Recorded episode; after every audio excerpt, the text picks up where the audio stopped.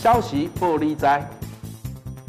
我们在上次节目里面，我们已经提到，台湾的战略地位在第一岛链中是唯一一个可以同时控制陆权国家进入太平洋的两条水道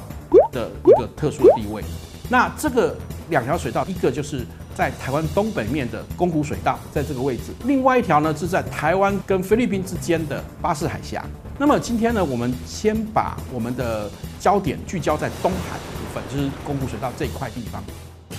大家好，我是何成辉老焦。我们知道台湾在这一块地方跟几个国家有所交接，好，一个是日本，另外一个当然就是中国。那这一带水域也一直都是比较争议的水域。前几年大家常听到的中国常讲的所谓钓鱼台，或者说他们因为所谓的保钓哈，会来这边来有很多动作哈，其实都是在争执这块海域啊。那这块海域有什么特殊性呢？除了刚刚讲的战略重要以外呢，它在经济上哈，其实也有一定的重要性。因为在二十世纪的后半叶的时候，其实它这边被人家发现海底下蕴含有大量的。石油或天然气这样的资源，甚至呢有部分的探勘的报告说，可能还有稀土矿，所以它的经济价值就变得相当高。那过去呢，中国也一再的声索这个地区的主权，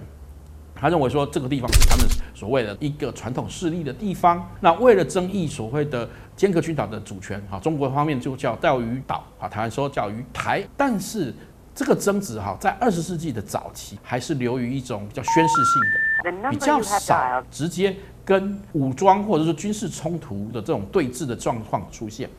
但是这个情势到了二十一世纪后有点变化。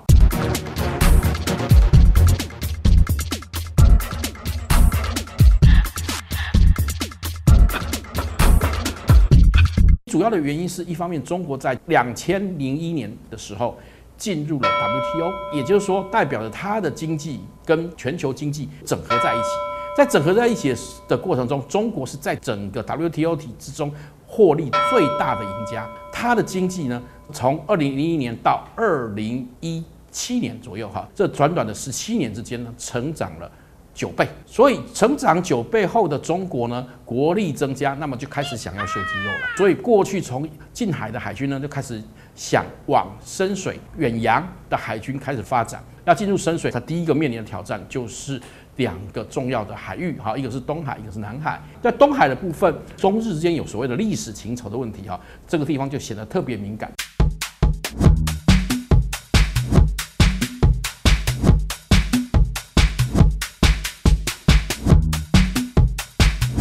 这个地形的部分，我们可以看到，哈，很明显的。深水区和浅水区之间有一个很明显的分界线，在它主要的分界领域呢，就是我们刚刚所讲的宫古水域这一带。那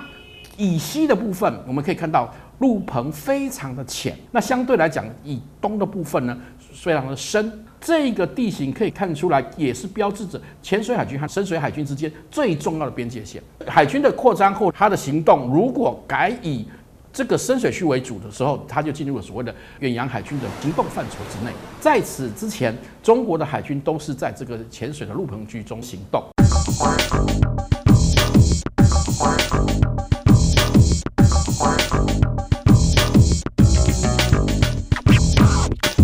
来看一下这边的数据呢，全部来自于日本防卫省。就中国进出这个最敏感的宫古岛水域，还有包括尖阁群岛水域这一带的一个统计表，大家可以看到明显的数据是在二零一二年之前，好，可以看到其实中国进入这个水域的公船哈，就包括军舰，还有包括他们的海警船或者说渔政船之类的这个部分，这样的公务船进入这个区域的数字，大家可以看到数字还非常的微小。可是大家有没有看到？到了二零一二年的十月过后，到十二月后开始飙升，为什么会有这个变化呢？如果大家翻查一下中国的政治历程，就发现，在二零一二年的年底的时候，他们进入了第五代领导核心，谁？习近平上台。习近平上台之后呢，他开始对这个东海地区哈，当然还有南海地区的扩张行动就转趋积极。我们从这个数据上明显就可以看到，这个数字是极度的飙升哈。即使在这个中段有一个稍微 V 型的反反转，稍微下下降来，但它的数字当然比历届高非常多。有些高高低低的部分，其实对对照会发现，常常是中日或者是跟台湾之间有重大的政治争议的时候，他们就会秀肌肉，好，所以数字就会明显的增加。这个数据就可以看到，中国开始对东海有野心，而且。转趋积极，不再是打嘴炮了，就开始用一些实际的行动来增加它的威慑力量。再进一步来看，跟我们有关的就是台湾。那中国的军机军舰绕台的次数呢，其实也是跟刚刚我们所看到的公船的部分其实是一致的，也是不断的增加。好，特别是最近几年在增加。这部分是日本观测看统计的数据，我们可以看到这个部分。那事实上，到了二零一七年的时候，哈，这数字已经飙升到多少？到了九百九十九啊，差一次就这个数字，你就可以看到中国对这个地区的越来越重视。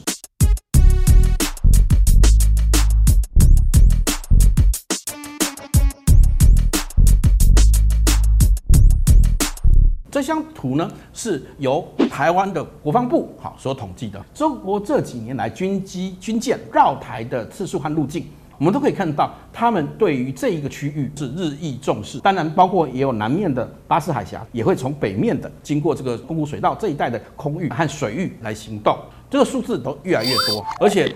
规模也越来越大。从以前的单机单舰，到现在的会编队飞行，那飞机的部分呢，也可能从战斗机的部分升格到轰炸机的部分。这种情形都越来越多，显示着他对这个海域越来越重视。那当然，冲突就越来越多。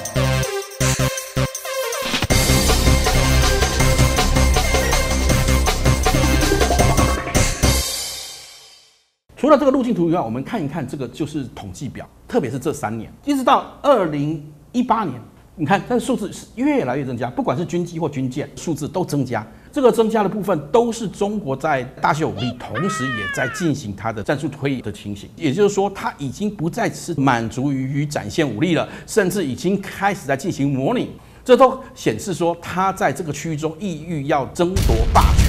一个行动，所以在这个行为中，除了我们会注意以外，包括日本、他们美国也会对他们的行动非常注意。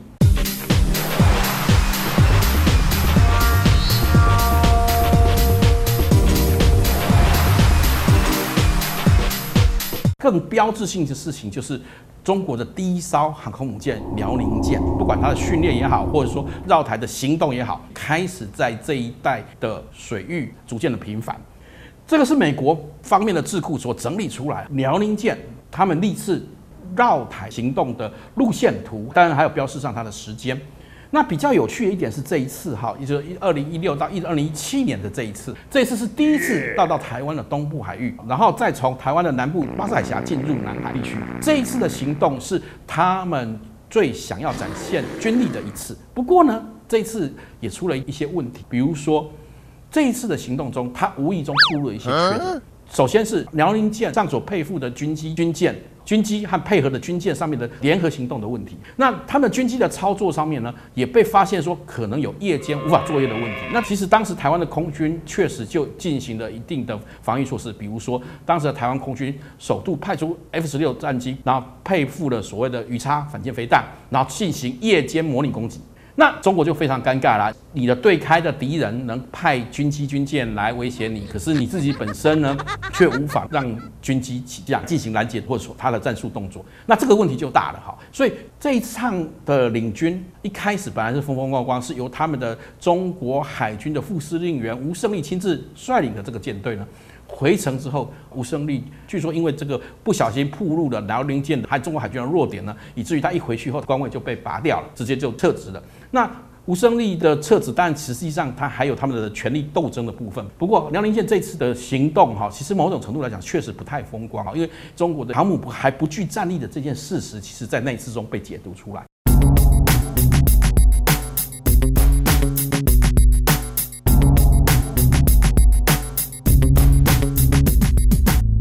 我们就知道，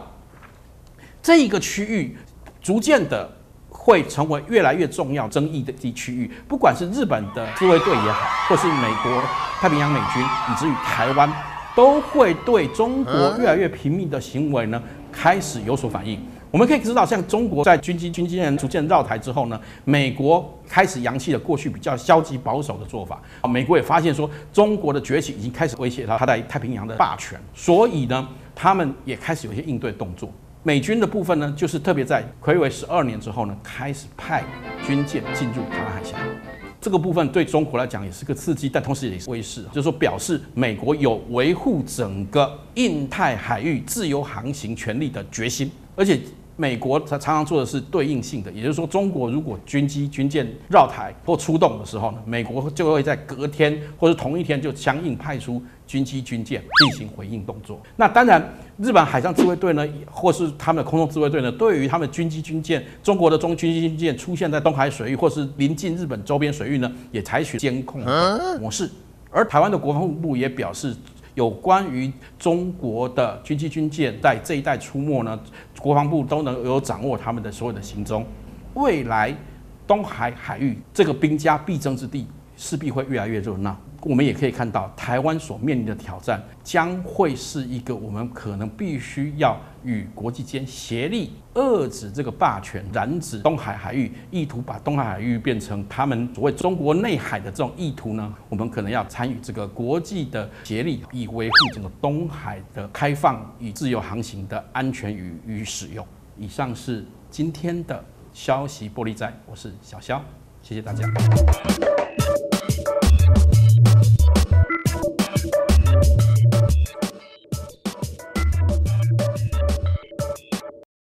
喜欢我们的影片，请记得帮我们按赞、分享、订阅、开启小铃铛哦。